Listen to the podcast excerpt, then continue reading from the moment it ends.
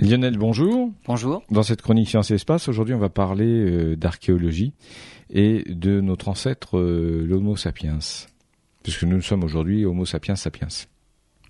Des chercheurs ont découvert sur un site marocain des restes d'Homo sapiens qui apparemment dateraient de 300 000 ans. Ce qui surprend, c'est que jusqu'à maintenant, on datait les Homo sapiens à seulement 200 000 ans. Ça fait un bond de 100 000 ans dans le passé pour l'apparition des Homo sapiens. Ce qui étonne aussi, c'est le lieu de la découverte, à l'ouest de l'Afrique, alors qu'on pensait qu'il résidait à cette époque quand que en Afrique de l'Est. Avec cette découverte, c'est toute l'histoire du peuplement de la Terre par les hommes qu'il faut revoir, car avant cette découverte, la plus ancienne trace de l'Homo sapiens datait de 195 000 ans et il se trouvait en Éthiopie. L'analyse des crânes montre que le visage ou les dents ressemblent aux nôtres. Par contre, leur crâne est plus allongé que les hommes modernes.